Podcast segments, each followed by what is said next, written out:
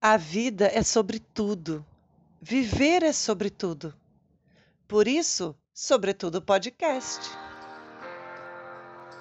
Você também teve uma formação familiar e ao longo de sua vida foi formando as suas próprias concepções, conclusões, selecionando o que era para sua vida e o que não era.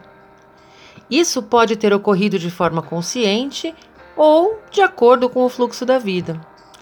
Agora, com a adolescência do seu filho, você vê espelhada nele muita coisa da sua vida. Reflita comigo.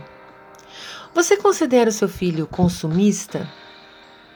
E você consegue localizar quando e se passou a oferecer para ele mais do que ele estava precisando na idade em que estava? Quando decidiu trabalhar mais horas para oferecer o que julgava necessário para o futuro dele, substituindo a sua presença por cursos, roupas, brinquedos, eletrônicos. Você considera o seu filho muito isolado da família?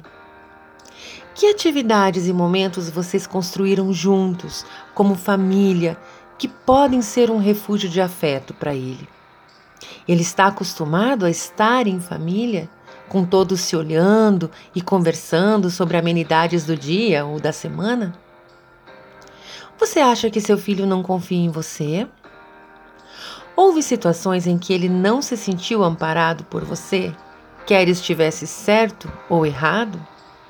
Ele sabe que a sua reprovação se refere a atitudes e comportamentos e não à pessoa dele? Não se trata simplesmente de ser taxativa.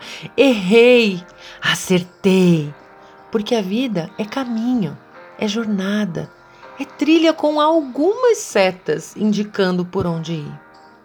Trata-se de perceber que a partir dessa idade você observará com mais clareza, por meio do seu filho adolescente, digamos assim, o resultado do que você propôs para a vida da família.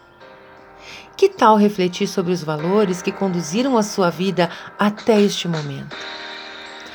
Provavelmente você não está pronta para tudo isso. Ser mãe é uma jornada para a vida toda.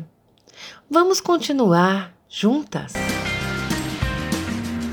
Você ouviu Sobre Tudo podcast. Curta e compartilhe.